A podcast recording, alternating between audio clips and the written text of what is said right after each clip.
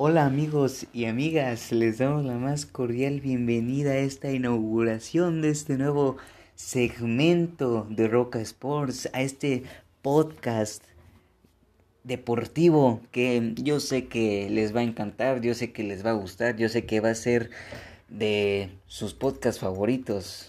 En serio que pues empieza esta nueva etapa, esperemos sea pues de su agrado y pues bueno, estamos en Al aire con Roca Sports, ¿ok? Muchísimas gracias y bueno, esperemos que pues que sea desagrado, que les guste. Y pues bueno, vamos a empezar un poquito fuerte con el primer tema de este, de este podcast, ¿no? De esta serie. y pues es que vamos a hablar de lo que es la Superliga Europea. Esta competición que pues parece ser que ya no se va a hacer, que ya no va a existir. que duró dos días. Y en serio duró dos días, ¿no? Pues bueno, vamos a empezar hablando de lo que es esta, o de lo que era esta Superliga. Para empezar, pues bueno, vamos mm, a explicar un poquito en qué consistía, ¿no? Consistía en una nueva competición de 20 equipos, donde 12 eran, iban a ser los, los patrocinadores, por así decirlo, los que la iban a, dominar, por así decirlo. equipos donde estaba el Real Madrid, Barcelona, el Arsenal, Manchester United, Tottenham, Liverpool, el Milan, ¿no? etcétera, etcétera, ¿no? Son dos equipos y se supone que habían por, que había por confirmar otros tres equipos, ¿no? Que iba a ser el PSG, el Bayern Múnich y el Borussia Dortmund, ¿no? Equipos, dos equipos alemanes y un equipo francés, ¿ok? El presidente de, de esta liga era el bueno, es el siempre polémico Florentino Pérez, presidente del Real Madrid, con dos vicepresidentes, uno de ellos el dueño de la Juventus, el presidente de la Juventus, Andrea Agneri, y el otro de ellos, otro, el otro vicepresidente, el, el dueño del Manchester United, ¿no? Sepa cómo se, se pronuncia su nombre. Pero era Florentino Pérez y dos vicepresidentes, los dueños de la Juventus y el Manchester United respectivamente, ¿ok? Ahora, era una liga de 20 equipos, ¿sí? Donde 12 iban a ser los patrocinadores, los dueños, por así decirlo. Tres, este, en realidad iban, bueno, iban a ser 15 patrocinadores o 15 que iban a dominar esa liga, por así decirlo. Que, pero tres estaban por confirmar, ya lo dije hace un momento. Y cinco iban a ser los invitados, ¿no? ¿En qué consistían? Pues bueno, los partidos para empezar iban a ser a mitad de semana, ¿no? Esto de acuerdo a todo el comunicado que sacó la FIFA sobre esta nueva competición, ¿no? Em, iban a ser partidos entre semana con dos grupos de 10 equipos cada uno, ¿ok? Eh, donde los primeros tres iban a clasificar a cuartos de final y el 4 y el quinto lugar tenían una opción así como que de repechaje, ¿no? Para avanzar pues a cuartos de final, a la siguiente ronda, ¿no? Ah, pues bueno, si lo vemos de esta forma, pues tenían como que... Pues suena atractivo, ¿no? Suena a, lo mejor un poquito atractivo, otra la competición más, ¿no? Pero una vez que leemos las restricciones, eh, te das cuenta de que es una porquería, ¿no? Y es una porquería porque una de las restricciones más potentes, por así decirlo, es que lo, así, literal decía, los clubes que jueguen en la competición de la Superliga no pueden jugar en ninguna otra competición. ¿A qué se refiere esto? A que, por ejemplo, el, Real, el Barcelona o el Real Madrid no pueden jugar la Liga Española, no pueden jugar la Champions, los jugadores de esos equipos no podían jugar con su selección ya, no podían jugar el Mundial, Copa Oro, em, etcétera, etcétera, etcétera cualquier competición extra, por así decirlo, de lo que es la Superliga, ¿no? Yo, aquí yo hago una pregunta. ¿Se imaginan una liga, una liga española, sin el Real Madrid, sin el Barcelona, sin el Atlético de Madrid? ¿Se imaginan una liga inglesa sin el Manchester United, el Manchester City, el Tottenham, el Arsenal, la verdad es que yo no me la imagino, sinceramente. Supongamos que en la Liga Española, por poner un, el ejemplo rápido, Supongamos que se hace esta liga y no está el Barcelona, Real Madrid y el Atlético de Madrid, ¿no? bueno, al no estar, pues bueno, quedan equipos como el Villarreal, Sevilla, el Betis, eh, etcétera, etcétera, ¿no? Automáticamente al no estar, los equipos que queden hasta arriba, por poner un ejemplo rápido, Sevilla, Villarreal y la Real Sociedad, esos tres irían a Champions, ¿no? Y ya no estaría a Champions League, ¿no? Ya no estaría lo que pues el, el Barcelona, Real Madrid y el Atlético de Madrid en la Champions League, ¿no? Todos sabemos lo que es la Champions League, ¿no? literalmente esos equipos desaparecerían de sus ligas y le darían la oportunidad a otros equipos a lo mejor de ganar liga, de quedar en primero, en segundo lugar, tercer lugar, eh, competir a nivel de clubes este pues un poquito más importante, ¿no? Los equipos que competían en Europa League eh, ahora tendrían la, oportunidad de competir en Champions League, ¿no? Eh, básicamente es esto la nueva Superliga. Em, también, pues bueno, el dinero que se iban a meter, pues los clubes fundadores, ¿no?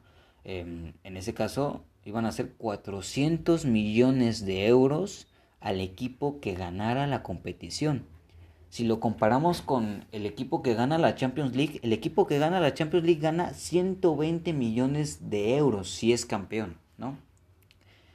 Ahora, nos damos cuenta de que es un interés económico bastante grande, de que es algo ah, bastante fuerte y de que se está haciendo por dinero, de que es un negocio y de que al, se están pasando por el arco del triunfo al aficionado y al mismo futbolista porque le estarían restringiendo de jugar un mundial, por ejemplo, de ir con su selección a jugar la Eurocopa, de a jugar la Copa Oro, etcétera, etcétera, etcétera, ¿no? Eh, básicamente es esto. Esto era la Superliga, una competición extra con equipos de la élite mundial. Eh, una, una competición que iba a estar bastante reñida, sinceramente, porque literal, o sea, imagínate Imagínate un grupo donde esté Barcelona, Real Madrid, Atlético, el Milan, el Manchester United, el Manchester City, el Arsenal, el Bayern Múnich, el PSG. Imagínate un grupo así, ¿no? ¿Quién va a quedar en primero, quién va a quedar en segundo y quién va a quedar en tercero, ¿no? O sea, wow, en serio que iba a ser una competición bastante reñida. Sin embargo, yo creo que fue algo bastante prematuro, fue algo em, bastante, no sé, em, tonto, por así decirlo. ¿Cómo vas a quitarle la oportunidad a tus jugadores de jugar un mundial?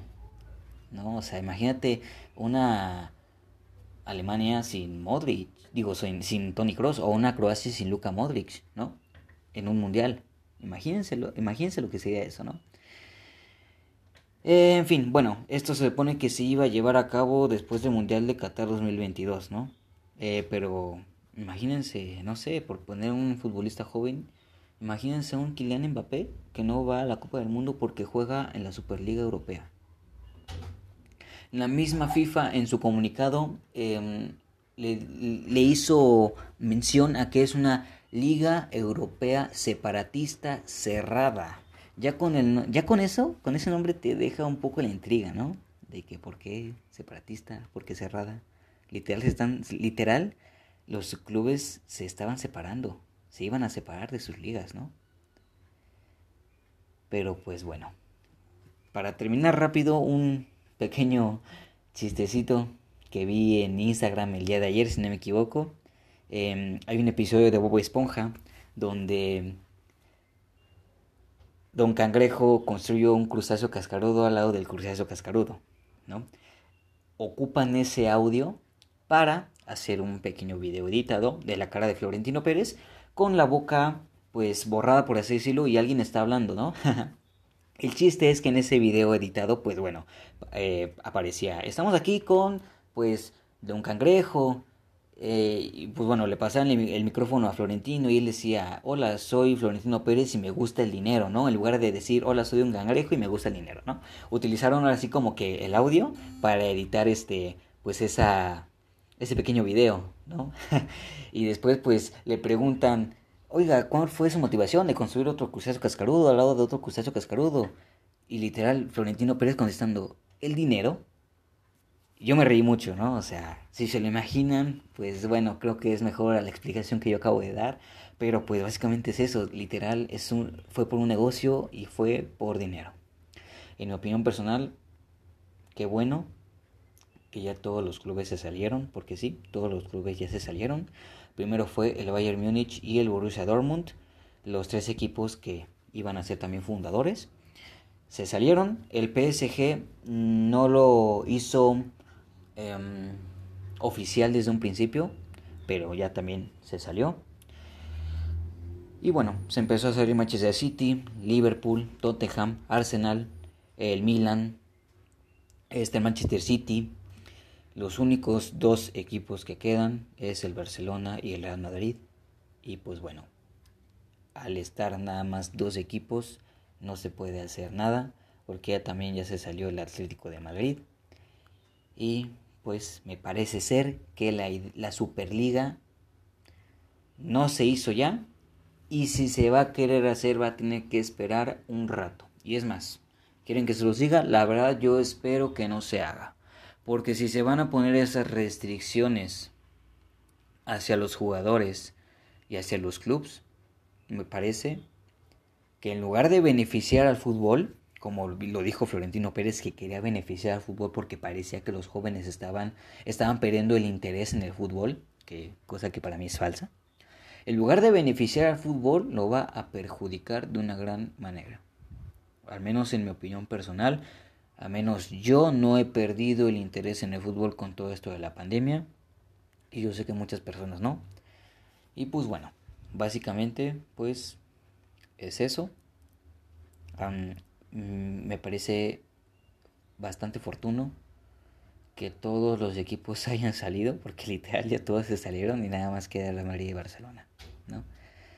En fin, veamos qué sigue pasando con esta Superliga, veamos qué, qué acontece después. Sinceramente no creo que pues que se haga. Es un capricho de Florentino Pérez, sinceramente. Y pues bueno, vamos a ver qué noticias se siguen dando, ¿vale? Esto fue al aire con Roca Sports. Muchísimas gracias por escucharnos, muchísimas gracias por estar presentes en esta inauguración y espero que sea de su agrado. Síganos en nuestras redes sociales, en Facebook como Roca Sports y en Instagram como Roca Sports 21. Síganos aquí en este podcast. Y pues bueno, nos vemos en el siguiente episodio. Les habla Charlie y muchísimas gracias.